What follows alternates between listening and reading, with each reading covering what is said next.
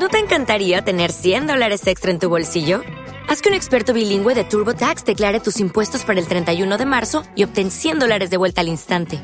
Porque no importa cuáles hayan sido tus logros del año pasado, TurboTax hace que cuenten. Obtén 100 dólares de vuelta y tus impuestos con 100% de precisión. Solo con Intuit TurboTax. Debes declarar para el 31 de marzo. Crédito solo aplicable al costo de la presentación federal con TurboTax Full Service. Oferta sujeta a cambios o cancelación en cualquier momento.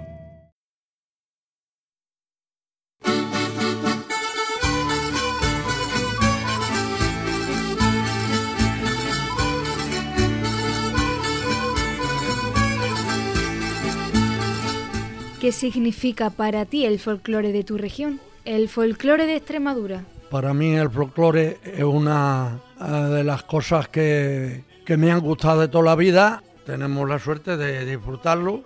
Me encanta el, el folclore extremeño. Es como si recordara viejas acciones o viejas costumbres de, de Extremadura. Y bueno, es una forma distinta de, de llevar Extremadura por muchos sitios. Yo me, me identifico con todo lo que tenga que ver con Extremadura. Y dentro de eso pues está el folclore que, que lleva Extremadura pues todas sus danzas, su música, la, la gastronomía que es muy rica. Y me identifico con todo lo que sea extremeño. Pues folclore principalmente en mi vida es casi la única forma de ocio grande que tengo. Eh, si estás muy arraigado a tu tierra y te gusta mucho tu tierra, te gusta tanto el folclore en música como folclore lo que son las costumbres. Y bueno, conozco algunas cosillas, pero tampoco me apasiona. No conozco sus canciones, ni qué trajes suelen usar, ni cuántos trajes tienen, ni lo que es más típico, ni tampoco conozco mucho de folclore. El folclore para mí es costumbre, cultura, está muy arraigada en nuestra tierra. Luego cada pueblo tiene sus costumbres, con sus fiestas y tradiciones, sobre todo Semana Santa, romerías, carnavales. El folclore para mí es por lo más bonito que hay, lo más grande que hay. Que nosotros eso, yo que sé, lo llevamos en la sangre. Bueno, pues para mí el folclore es eh, una forma de vida. Llevo mucho tiempo en ello. Empecé muy pequeño y ahí ya me he acostumbrado a, a su, a su música y me gusta mucho. De hecho, yo escucho mucho folclore. Es algo nuestro que llevamos, llevamos dentro de nosotros, ¿no? Es nuestra seña de identidad. El folclore forma parte de nosotros.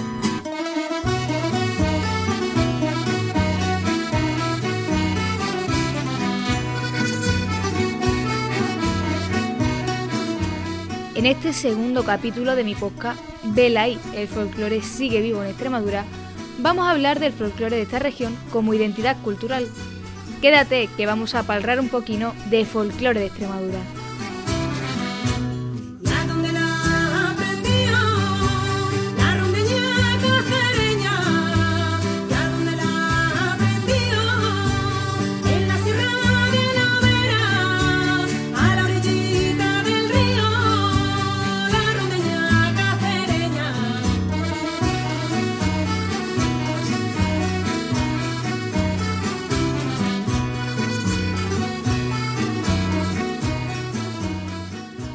Folclore, según la Real Academia de la Lengua Española, es un conjunto de costumbres, creencias, artesanía, canciones y otras cosas semejantes de carácter tradicional y popular. Pero si hay algo claro es que del folclore saben más los padres que los hijos, pero aún más los abuelos que los padres. Pues para mí el folclore es una cosa muy bonita que me gusta mucho. Y nosotros aquí en Extremadura pues estamos acostumbrados a verlo y a escucharlo.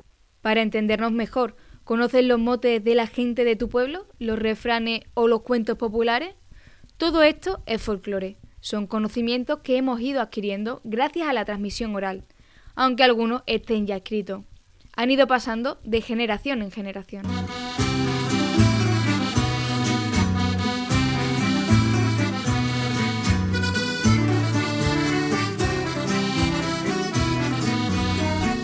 Algunas de las características que tienen los materiales que forman parte del folclore es que son tradicionales, es decir, se crearon en el pasado y se han ido transmitiendo. Que son anónimos, claro que hay quien lo inventa, pero una vez que la gente lo modifica a su manera pasa a un saber colectivo. También son orales, se transmiten con el boca a boca y son funcionales, es decir, tienen siempre alguna función.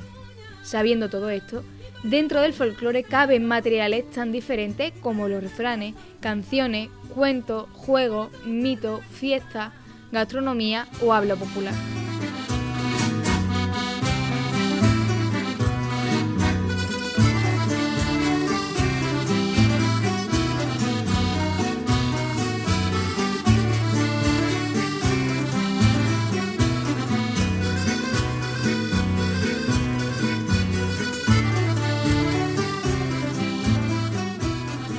Para adentrarnos en el folclore de Extremadura como identidad cultural, la antropóloga y secretaria de la Federación Extremeña de Folclore, Pilar Durán, nos cuenta qué visión tiene del folclore de dicha región. el origen de- del pueblo sigue estando ahí, sigue estando presente y eh, las diferentes generaciones siguen poniendo en valor cada uno de los conocimientos y saberes. ¿no?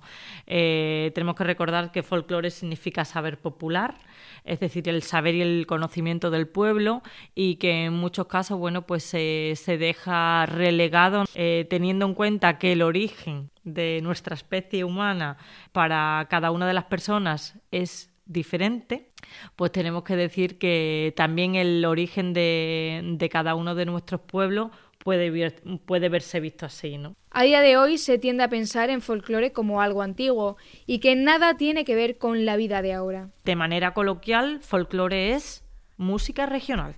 Y hablo de música, no tanto ni siquiera la danza, ¿no? Por tanto, si tenemos desvirtuado un concepto, todo lo que vaya relacionado con él, que a mí no me atraiga y que por tanto yo crea que es algo añejo, ¿no? Como se tiene visto, es algo antiguo, es algo que no tiene nada que ver conmigo, pues no lo voy a sentir como mí, ¿vale? Da igual, diríamos, el rasgo cultural del que esté hablando, sino que yo siento que el folclore conmigo no va, sobre todo las poblaciones eh, o los grupos infanto-juveniles, ¿vale? Y, y luego, por otro lado, es porque ni siquiera en algunos casos eh, tenemos la curiosidad, me incluyo, aunque en mi caso no es así, pero a nivel general como, como sociedad no tenemos a lo mejor la curiosidad de conocer cuáles son nuestros orígenes. Si ni siquiera sé cuáles son nuestros orígenes, ¿cómo me voy a identificar con ellos? El título del capítulo es El folclore de Extremadura como identidad cultural. Pero, ¿qué es la identidad? aquel aspecto o aspectos en los que yo me reflejo y que siento como míos, siento como propio y forman parte de mi día a día. Eh, es cierto que hay veces que cuando hablamos de identidad podemos incluso relegarnos más a la parte más biológica y diríamos que dejada un poquito un segundo tercer plano la psicosocial. Pero es cierto que la identidad eh, en su pleno eh, significado son cada uno de todos los factores que nos revierten diariamente y que por tanto son biopsicosocial. Uno de los factores más significativos que generan identidad es el entorno. Cuando hablamos entorno, no solamente las personas, sino el medio que nos rodea, cuáles son los valores y principios que en la cultura en la que vivimos son así. Eh, no porque nos cambiemos de medio vamos a variar culturalmente, pero posiblemente sí que haya una modificación, un cambio y eso suponga eh, una, una nueva visión de cuál es mi identidad y con qué sí y no me identifico. Y luego también el hecho de que el patrimonio, que es lo que diríamos que perdura más en el tiempo y que por tanto yo me puedo ver reflejado como lo podemos hacer en un espejo, que tú te ves. También es importante identificar como tuyo aquello que se ve y lo que no se ve. Tenemos en cuenta el, el patrimonio, por un lado, patrimonio natural o- y patrimonio cultural, que aquello que sí vemos es mucho más fácil, que además está mucho más latente en nuestra vida, ¿no? Como puede ser a lo mejor un entorno como un parque nacional o puede ser un conjunto histórico, ¿vale? Que sí lo vemos o incluso lo podemos tener em, recogido en alguna fotografía. Y sin embargo, bueno, pues todo lo que conlleva la tradición oral está mucho más mm, opaca en nuestro día a día y a no ser que tengas bueno pues un interés un- una motivación o una inquietud que sea por algo muy concreto a lo mejor de, de tus vivencias pero en otros casos bueno pues está totalmente relegado a, a lo que a lo que vemos Pero vamos a centrarnos en qué genera identidad en Extremadura. que puede ser su bandera, puede ser su himno, puede ser su gastronomía, puede ser sus costumbres, sus tradiciones, folclore. Entonces, eh, diríamos que todo ello unido, estamos hablando de perspectivas eh, diferentes, de una diversidad y una gran diversidad de perspectivas, que yo creo que eso es lo que hacen de Extremadura y la perspectiva como extremeño extremeña mucho más rica, ¿no? Esto es algo complejo, ya que podemos encontrar a personas que no se sienten identificadas con la imagen que Extremadura ofrece al exterior, aunque sean de la propia región. Y también puede haber quien, no habiendo nacido allí, se vea reflejado en esa misma imagen. Tú puedes nacer en una comunidad autónoma estar viviendo en otra y por tanto ya no reflejarte en la identidad de, de donde procedes, sino de donde te acogen, ¿no? Porque tú, en este caso, tu adaptación al medio, al nuevo medio, para ti te ha conllevado una mayor, eh, un mayor aporte posiblemente no mires hacia atrás. Pero si tienes un vínculo ¿no? con tus orígenes, eh, bien porque has nacido allí, bien porque te identificas que no tienes por qué haber nacido, ¿no? Que eso pasa muchas veces con las familias de extremeños y extremeñas que emigraron a otras comunidades autónomas ¿eh? y luego encontrarse, bueno, pues que sus hijos y sus hijas se sienten a lo mejor también extremeños y extremeñas y, y, la- y nunca han vivido aquí o en muchos casos ni siquiera vienen, ¿no? Pero sí que tienen ese sentimiento y diríamos que mm, ese cosquilleo que yo acabo de sentir a la hora de contártelo, ¿no? Que, que puede ser totalmente diferente en cada una de las personas. Ese cosquilleo del que habla la antropóloga Pilar Durán es una muestra de lo que genera el folclore.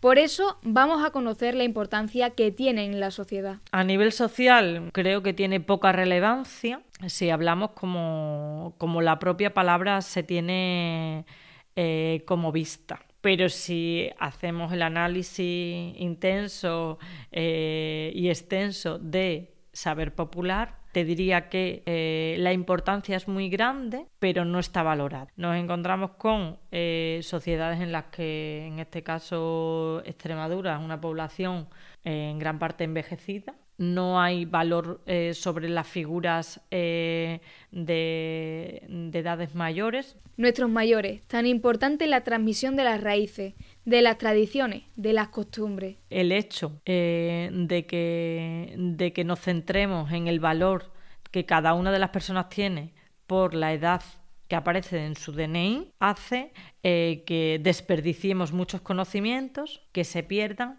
que la endoculturación que conseguimos en el traspaso de, eh, de información de generación a generación no llegue a nuestros días o que si ha llegado a nuestros días no perdure en el tiempo para llegar a otras generaciones que, vienen naciendo. ¿no? En muchos casos lo que nos encontramos es con personas que les interesa por algún motivo en concreto, que se dedican a recoger esa información, a eh, recopilar, como pueden ser escritos, canciones, eh, recetas, etcétera, ¿no? Pero que todo ello, sobre todo, nos hace el intentar posicionarnos en la época en la que han vivido esas personas y a su vez el poder aprender y seguir aprendiendo de lo que otras generaciones han vivido, que nos sirva más que como una recopilación, sino un aprendizaje. Las tradiciones también son clave en el folclore de una región, pero ¿qué es la tradición? La tradición no es otra cosa que un hecho cultural con un proceso determinado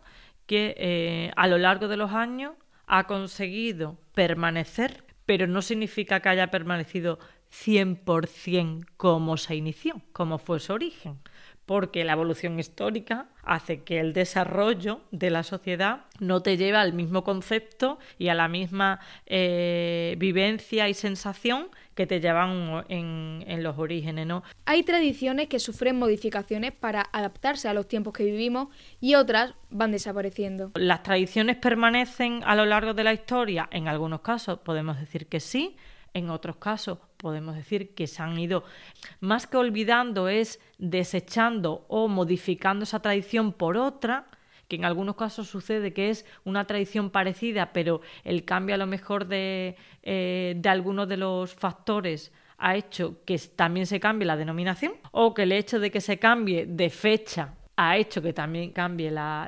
denominación, y en otros casos es que la, la propia evolución histórica ha hecho que perdure o no. Si hay diferentes espacios que, a ti no te permite eh, conseguir el objetivo de esa festividad o ese hecho cultural, lo vas a cambiar. ¿Vale? Por ejemplo, no tendría sentido que Jarramplas se celebrase en verano, solo y llanamente porque los nabos en verano no crecen, no, no, no tenemos nabos en verano, el traje de Jarrampla no es para verano. Jarramplas es una fiesta de interés turístico internacional que se celebra cada 19 y 20 de enero en Piornal, Cáceres. Un hombre vestido de demonio con un traje adornado con cintas de colores y una gran máscara recorre las calles de este municipio tocando un tamboril mientras los vecinos le tiran nabo a modo de castigo, ya que la tradición cuenta que Jarramplas era un ladrón de ganado.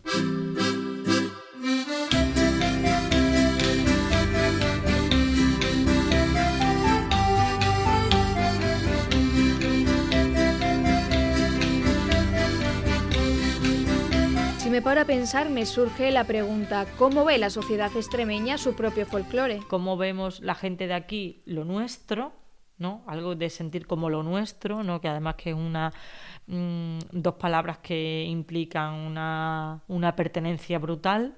Soy observadora y a la vez participo. Entonces, yo al estar participando, mi vivencia me lleva a adentrarme, a acercarme, a poder tener un conocimiento mucho más exhaustivo, a que el análisis no solamente sea eh, por, mi, por mi interés, sino es que estoy analizando, interpretando y a la vez estoy compartiendo. Entonces posiblemente tenga mucho más conocimiento y mucho más aprendizaje que si solamente me dedico a observar, ¿no? Como si fuera un- desde un prisma. Pilar habla de lo nuestro, pero ¿qué es lo nuestro? ¿Qué sientes tú como lo nuestro? Pues yo creo que lo nuestro, mm, más allá de a lo mejor los colores de nuestra bandera, ¿vale? Que, que sí que siento que, que puede ser así. La gastronomía, pues el típico gazpacho, tortilla de patata, la cercanía y el tener las puertas abiertas a quienes vienen, creo que, que también. Y la música como, diría casi que como, como hilo conductor y a su vez, bueno, pues de transmisión de, de, la, de generación en generación. Al hablar de identidad también es interesante averiguar cómo ven a los extremeños la gente de fuera. Para conocer esto de primera mano he salido por las calles de Madrid a preguntar qué opinan de los extremeños y de sus tradiciones. Yo no he visitado Extremadura, pero tengo raíces extremeñas, ya que la familia de mi padre es de allí, de Don Benito. Y sé que son gente muy simpática, amable, generosa y abierta. Y de tradiciones no conozco, no conozco ninguna, la verdad. Son gente campechana, amable, arraigada a su tierra, pero sin miedo a salir de allí en busca de nuevas y mejores oportunidades. Sin ir más lejos, muchos de mis amigos y familia paterna son de allí, por lo tanto es sangre que corre por mis venas con todo el orgullo que eso supone para mí. Y luego, respecto a las tradiciones, pues a ver, no conozco mucho. eh, estuve en su momento y en la Semana Santa allí y vi la devoción con la que se canta la saeta. Eh, también recuerdo la encamisada de Navalvillar de Pela. No me gustó demasiado el vino de pitarra que se repartía y los buñuelos porque no son muy dulce, pero, me pareció una costumbre curiosa, pintoresca, cuanto menos. La verdad es que Extremadura no lo conozco mucho, lo poco que conozco y la gente con la que he contactado, pues bueno, parece gente maja y buena. Y tradiciones, pues la verdad es que es que no tengo ni idea. ¿Que ¿Qué opino de Extremadura y de su gente? Bueno, gente extraordinaria, gente entrañable, muy del pueblo y me gusta Extremadura, lo que más me gusta de Extremadura es Mérida, porque mayormente es lo que más conozco, lo otro ha sido de pasada. Pues he ido dos veces a Extremadura, estado en Mérida las dos veces y nada, su gente muy maja, muy amable, todo súper bien siempre, sin ningún problema y todo el mundo súper majo y súper amable. Y de tradiciones, pues la verdad es que no tengo mucha idea. La cultura es uno de los pilares de cualquier sociedad y el folclore tiene bastante que ver con ello. Bueno, pues yo creo que la base cultural es el folclore. eh, en cada una de las dimensiones, ¿no? Como, como hemos dicho, como hemos dicho antes, ¿no? Lo que determinamos como hechos culturales, lo que determinamos que es, son nuestras tradiciones y costumbres, está todo envuelto en el mismo sentir, como puede ser, bueno, pues en las diferentes canciones que nos llegan muy adentro, da igual el punto de Extremadura en el que estemos, el, el conocer a lo mejor personajes que nos, que nos identifican o que nos han identificado. Pilar Durán, además de ser antropóloga y secretaria de la Federación Extremeña de Folclore, pertenece a la agrupación folclórica municipal Alonso de Mendoza de La Garrovilla, su pueblo, y esta es una muestra de los sentimientos que provoca en ella el vivir tan de cerca el folclore de su región. Mi objetivo con el folclore es sentirme totalmente libre y también el poder eh, transmitir a través del folclore todo lo que somos. Somos como tierra, como extremeños y extremeñas. Eh, entonces mm, es como el poder, eh, ese poder de cercanía, de compartir, de llevar a cualquier lugar eh, lo, que, lo que somos, lo que son nuestras raíces, nuestros orígenes, al margen de de dónde pueda venir esa canción, esa música eh, y la indumentaria que, que podamos llevar en ese momento. ¿no? Pero el poder eh, seguir transmitiendo de una generación a otra todo lo que nuestra, nuestra cultura nos envuelve.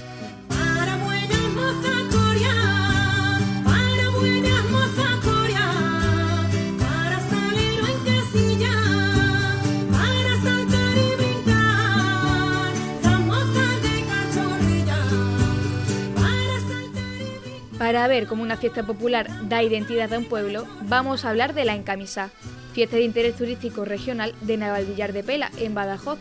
Pilar ya nos adelanta que ha habido algunos cambios a lo largo de su historia. Pero sí ha habido cambio porque anteriormente las, eh, las mujeres no tenían el rol que tienen ahora. Es decir, antes eran los roles muy divididos. En este caso sí que ya había mayordomas, pero eh, no portaban los caballos. Entonces, está claro que ya ha habido una modificación de esa tradición a, la- a la- a lo largo de la evolución histórica propio de una necesidad. Y una necesidad es del reconocimiento de mujeres en papeles que hasta ahora solamente eran eh, propios de los hombres. Entonces, la modificación y el nuevo establecimiento del reparto o no reparto de roles, funciones dentro de esa fiesta hace y determina hacia dónde va a ir. Para adentrarnos en la encamisa, vamos a hablar ahora con Belén Cañada, mayordoma de la fiesta este año. Pues la encamisada básicamente lo más significativo es la noche del 16 de enero, cuando se hace la, lo que se conoce como la encamisada, fiesta de interés turístico regional,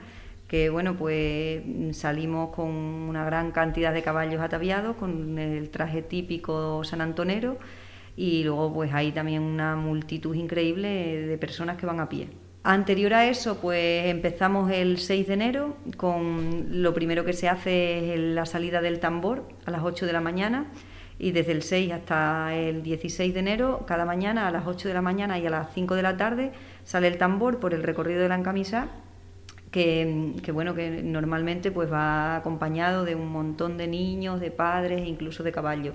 Y al finalizar ese recorrido, pues a todo el que asiste se le ofrece un viñuelo típico, de, el dulce típico de, de San Antón. Para conocer el origen de la fiesta de la encamisa, nos tenemos que remontar hasta la Edad Media. La tradición de, de la encamisá data de una, de una batalla que no llegó a suceder, pues porque bueno, en tiempo de los moros mmm, hubo, hay una leyenda que dice que, los moros quisieron atacar el pueblo. Eh, descubrieron el asentamiento musulmán unos niños, lo que es en la falda de la sierra, y cuando los niños vinieron y se lo comentaron a, a sus mayores lo que, lo que habían visto, pues los mayores se pusieron a mirar y pensaron que los moros les iban a atacar, porque evidentemente esta, esta zona de la falda de la sierra de Pela era una zona bastante fructífera. Y claro, pues habría sido un sitio bastante goloso como para que un grupo de musulmanes quisieran asentarse aquí. Entonces los peleños no eran muchos y tiraron de ingenio. Entonces hicieron los gorros puntiagudos, encendieron hogueras enormes y se pusieron a hacer ruidos, a tocar tambores, a golpear el suelo con piedras, a, hacer, a, armar un gran escándalo, un gran bullicio, que al final nuestra fiesta es eso, es súper bulliciosa, pues para que pareciera que, a este pueblo que le querían atacar un grupo de moros, pues para que pareciera que aquí había muchísima gente y con la que no iban a poder. Y bueno, pues así pasó. Los moros huyeron, no hubo tal batalla. Los peleños tiraron de ingenio y bueno, pues les asustaron y se fueron. Ahora la encamisa se celebra el 16 de enero, el día de San Antón, su patrón, y los peleños, los habitantes de Navalvillar de Pela, lo viven de una manera muy especial desde pequeños. Es una fiesta que se vive mucho, es una fiesta que se va pasando pues un poco de generación en generación, porque desde que somos pequeñitos, pues bueno, eh, a cualquier bebé recién nacido o de pocos meses ya se le pone el traje típico sanantonero, ya se le ofrece al santo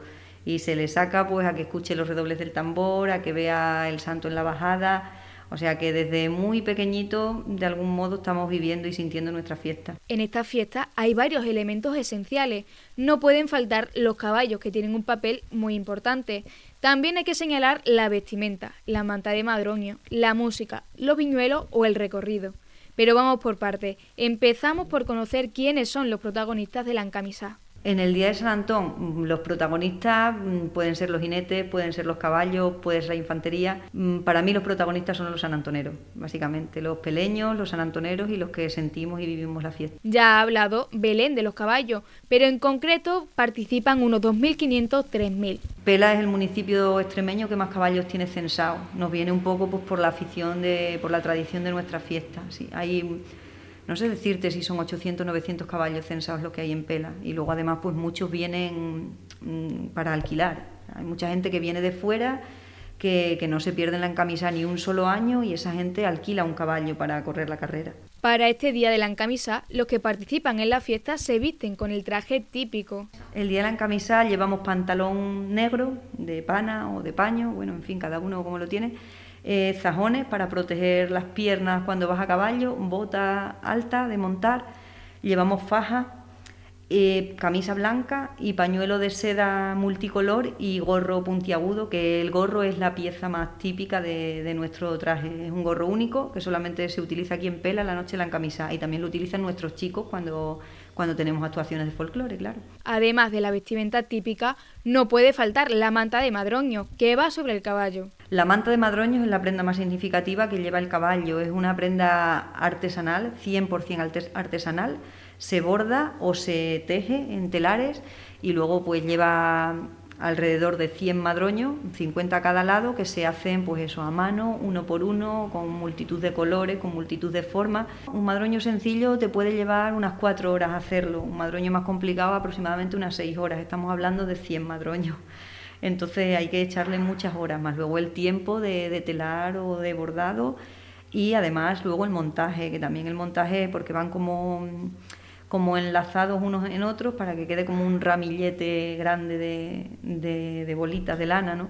Entonces una manta de madroños te puede llevar mm, echándole tiempo un añito aproximadamente a hacerla. Si hay algo que siempre está presente en una fiesta, es la música, y en la encamisa destaca el papel de los tamborileros. La fiesta tiene un par de jotas que están relacionadas con, con la carrera de San Antón. Nosotros tenemos la canción de Fiesta Peleña, que nos describe muy bien lo que es nuestra fiesta, desde la bajada del santo, desde el tambor, desde todo eso. Eh, los tamborileros o tamborileras son niños que están entre los, los 11 y 13 años que se eligen, eh, bueno, eso es una audición a ciegas. Los niños vienen y, bueno, pues solamente está el mayordomo o mayordoma con los niños que tocan el tambor y a puerta cerrada el resto de la directiva escucha los redobles y se vota. Entonces, pues el más votado es el que será el representante, el tamborilero que represente la fiesta de ese año. La gastronomía, tan importante en la identidad de un pueblo.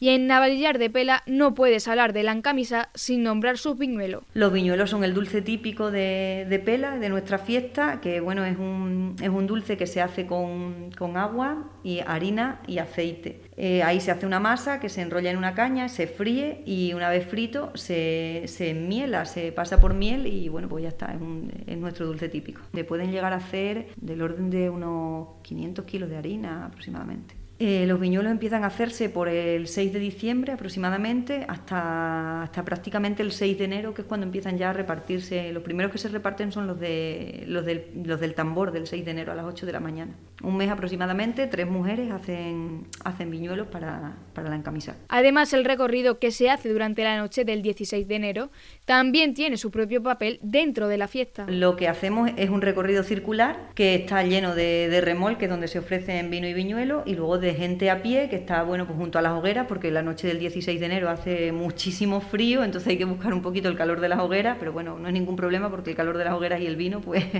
se quita todo el frío. Eh, la gente lo que hace es mm, dar vueltas a ese recorrido en los distintos remolques. Hay muchos remolques a lo largo del recorrido y bueno, pues tú te vas encontrando con todo el mundo. Es, bueno, nosotros llamamos carrera, pero en verdad no es una carrera, es un circuito en el que damos vueltas. Damos vueltas o montados en nuestros caballos o la gente que elige ir en infantería va en infantería. El tambor da tres vueltas, da tres vueltas el tambor y la bandera que van juntos y cuando el tambor y la bandera dan tres vueltas, cuando cruzan la bóveda de la plaza, ahí termina la encamisa. Ahí ya empieza la directiva a sujetar los caballos y ya se reparte el puro a los jinetes y el viñuelo a los caballos. Y ahí ya termina, termina la encamisa. La infantería da una vuelta y los caballos los que nos dan tiempo. Ya conocemos cómo es la fiesta de la encamisa ahora y también sabemos que ha ido evolucionando. San Antón es cierto que es una fiesta en evolución. Si tú miras atrás, hace 20 años, siempre hemos corrido la encamisa, pero quizá no de la misma manera. Eh, los trajes van evolucionando, las hogueras mismamente van evolucionando, la forma de- del reparto de vino y viñuelos también, la infantería, todo va evolucionando. La esencia de la fiesta siempre es la misma, la esencia se mantiene, pero claro, pues como todo, vamos avanzando. La evolución que ha sufrido la fiesta es tal que, como dijo antes Pilar, las mujeres hasta no hace muchos años no podían ser mayordoma. Bueno, mira, en los años 1930 se registra una mayordoma honorífica, una tal Guadalupe Cortés. Mm, La nombró el cura mayordoma honorífica porque había varias familias que no se ponían de acuerdo en quién iba a ser el mayordomo y bueno, pues al parecer no iba a haber viñuelos en la encamisa ese año porque no había mayordomo. Y esta mujer, desde su humildad y con lo poquito que pudo, ella hizo viñuelos porque dijo que San Antón sin viñuelos no iba a estar. Y el cura la, mayor- la nombró mayordoma honorífica, mm, cosa que, bueno, entre los mayordomos que estaban ahí disputándose el cargo les pareció muy mal y de hecho trataron de de que se echara atrás, pero no. Y luego, mm, de estos tiempos, de los tiempos actuales, yo soy la segunda. Estuvo otra chica hace cuatro años. Eh, lo de montar a caballo, pues también tiene sus cositas. Las mujeres no podían montar a caballo. Las primeras mujeres que montaron a caballo en San Antón les denunciaron. Lo que pasa que, bueno, esas denuncias fueron dos chicas forasteras de Villanueva y una mujer de aquí de Pela, pero bueno, esas denuncias, por lo menos la de la mujer de aquí de Pela, no se pagó, porque su padre dijo que su hija iba a correr la carrera durante toda la vida. O sea que desde entonces para acá ya tenemos bastante igualdad en ese, en ese aspecto. Belén es la tercera mayordoma en la historia de esta fiesta y vamos a conocer qué funciones tiene. El puesto de mayordomo en Pela mm, lo, lo ostentaban siempre mm, personas de familias pudientes. Es decir, no cualquiera era mayordomo. Por decirlo de alguna forma, tenías que ser de, la clase alta o media alta. ¿Por qué? Pues porque quizá, bueno, se, se cuenta en la tradición que los viñuelos se hacían en la casa del mayordomo, quizá corrieron a cargo buena parte del gasto del mayordomo, entonces pues por eso quizá no pudiera ser una persona humilde. Eso afortunadamente hace bastantes años pasó a la historia y ya puede ser mayordomo cualquiera que quiera trabajar por esta fiesta. Cuando estás aquí como mayordoma, ah, bueno, tienes un grupo de personas mm, por supuesto trabajando hombro con hombro todos. Este año estamos 12 personas y nuestra misión es organizar la fiesta, eh, que todo esté a punto el, día 16 de enero a las 8 de la tarde, eh, pero no solamente para la encamisada, sino que cada tambor salga a su hora, cada cohete se escuche cuando se tiene que escuchar, luego los actos que hay en las fiestas. Sin duda la encamisa forma parte de la identidad de la Malvillar de Pela y de todos los que participan en la fiesta. Para mí la encamisa es lo más significativo de este pueblo. Como peleña, para mí es, pasión, o sea, es algo que, que, bueno, que cuando me pongo a hablar de la encamisa me, me desborda la pasión porque es algo que yo lo vivo desde muy, muy pequeña, algo que les he inculcado a mis hijos, que a mí me viene de mis padres, lo he vivido con mis hermanos, con mis sobrinos, ahora con mis hijos, con mis amigos, es algo que, bueno, yo me identifico. Siempre, cada día hay algo que le da sentido a, a la encamisa. Es muy bonito escuchar cómo siente Belén esta tradición y a mí me surge una duda. ¿Cuál es la verdadera esencia de la encamisa? La esencia para mí es lo que, lo que une a los peleños esa noche. O sea, lo que todos los peleños sentimos y lo que todos compartimos. Al final esa noche todos somos hermanos, todos nos abrazamos, todos... eh, no, hay, no hay nadie que se quede fuera, pero no solo los peleños, sino también los forasteros. Es cierto que Pela es un pueblo muy hospitalario, aquí se recibe a todo el mundo con los brazos abiertos y lo que, tiene, lo que tenemos en Pela el 16 de enero es nuestro, pero también es de todo el que viene. Entonces, de alguna forma, pues es la hospitalidad y la, la unidad de todo el pueblo. Ha quedado claro que cualquiera, aunque sea forastero, es decir, que no es de Navalillar de Pela, puede vivir la fiesta como uno más. Bueno, yo he tenido la experiencia de tener forasteros en mi casa y que cuando conocen la fiesta se quedan maravillados, en plan de no me lo vuelvo a perder, pero además al año que viene me traigo a más gente para que conozca esto. Yo siempre digo que la fiesta, para que tú sepas lo que es, te tienes que meter dentro. O sea, la encamisada, pero es como cualquier otra fiesta. Tú no, no puedes limitarte a quedarte en una esquina viendo pasar caballos y diciendo viva, respondiendo vivas a los que te están diciendo viva San Antón. Para mí es algo más. Yo creo que para que tú veas lo que es la fiesta tienes que meterte en ella. Intentar, si no dar una vuelta completa, porque es complicado por la gran cantidad de caballos que hay y por la cantidad de gente, pero al menos moverte dentro de y ver pues lo que hay en un remolque, lo que hay en la hoguera de más allá, eh, mezclarte con los jinetes, con la gente que va a pie, con la gente del pueblo. O sea, para saber lo que es una fiesta tienes que meterte en ella, pero no solo en la encamisada, sino en todas. Este año, por la pandemia que estamos atravesando por COVID-19, la celebración de la encamisá se ha visto alterada por completo. Han pasado de ver sus calles llenas de gente y caballos a vivir un 16 de enero totalmente atípico. Este año la experiencia ha sido dura, dura para, pues para todo el pueblo, para todos los sanantoneros, porque al final es nuestra identidad y nos hemos quedado sin, sin ello. Desde la directiva pusimos una frase que bueno, tendríamos que cambiar la pasión por la razón y eso es lo que ha hecho este pueblo, que de hecho ha sido un ejemplo porque bueno, pues todos hemos sido muy muy responsables, nadie ha sacado un solo caballo a la calle ni nadie ha hecho nada que estuviera prohibido, pero realmente no lo hemos vivido, lo hemos sentido mucho, quizá más que nunca. Ha sido un día muy emotivo y muy duro y muy difícil para los peleños y para los sanantoneros.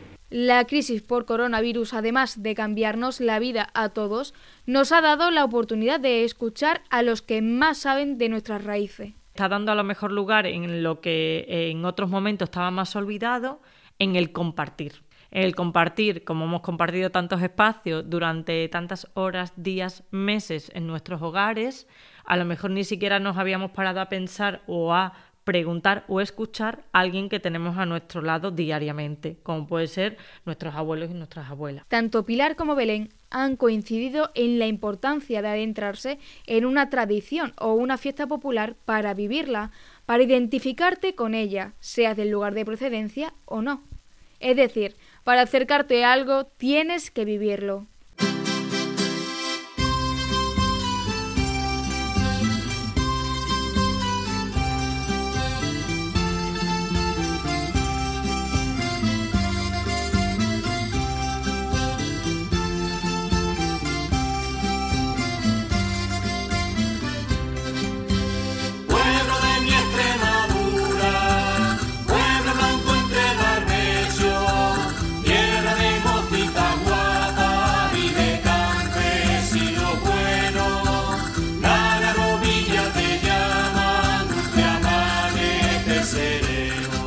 Dice Pilar, compartir es clave en el folclore. Si compartes con tu familia o grupo de amigos el amor por las tradiciones, por tus propias raíces, es mucho más fácil que te adentres en ella. Tengo el claro ejemplo en mi casa. Yo empecé a bailar en la agrupación folclórica municipal Alonso de Mendoza de mi pueblo, de la Garrovilla, con tan solo 5 años. Con el tiempo mis hermanos, Loren y Pedro, también se apuntaron. Y más tarde mi madre, Petri, a la que siempre le ha gustado todo este mundo, también se animó. A ver, mamá, ¿de dónde te viene a ti el amor por el folclore? El folclore apareció en mi vida desde muy pequeñita.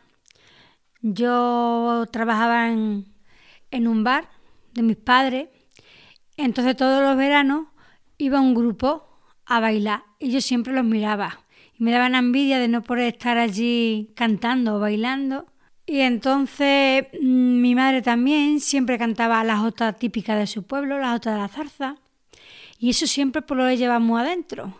Y cuando tuve a mis hijos, pues lo primero que hice, apuntarlo a ellos. Ahora de la familia seguimos solo tres en la agrupación. De cinco que somos, tres estamos en el grupo. Mi hijo Loren toca el laúd. Mi hija Monse, pues baila, que lo que más le gusta es bailar, pero hay a veces que la verdad que en los grupos sobran chicas, hay muchas chicas apuntadas, y entonces pues se va con la rondalla y toca la guitarra. Y yo pues estoy en el coro, canto. Mi hermano Loren tiene claro que es muy importante compartir la afición por el folclore. Pues estabas tú, había un amigo mío que venía conmigo a clase y es de mi edad.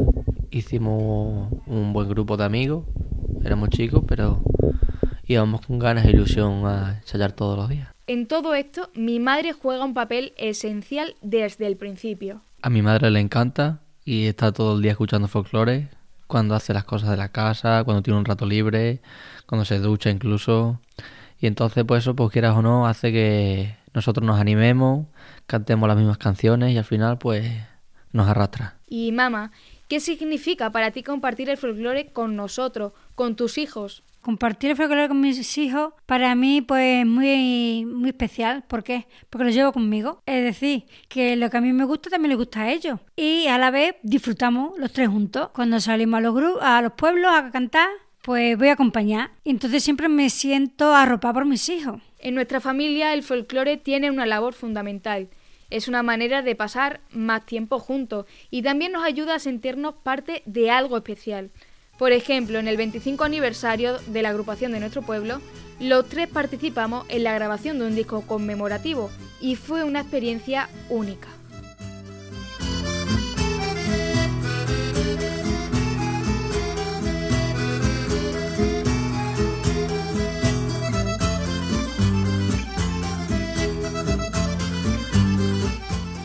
En definitiva, el folclore es la base de la identidad de la sociedad, aunque la mayoría al hablar de folclore piense que solo es música tradicional, gracias a Pilar Durán y Belén Cañada ha quedado demostrado que es mucho más que eso.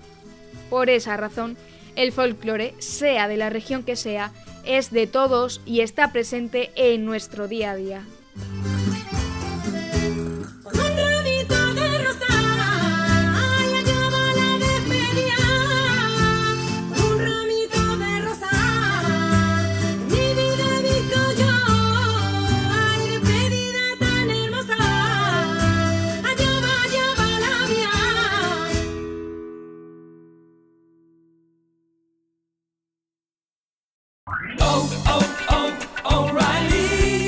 ¿Necesitas ayuda? En O'Reilly Auto Parts te ayudamos. ¿Necesitas algún consejo? Te aconsejamos. Nuestros profesionales en autopartes están siempre disponibles para ayudarte a encontrar lo que necesites. Excelente servicio al cliente es solo una de las ventajas que ofrece O'Reilly Auto Parts. Los profesionales en autopartes.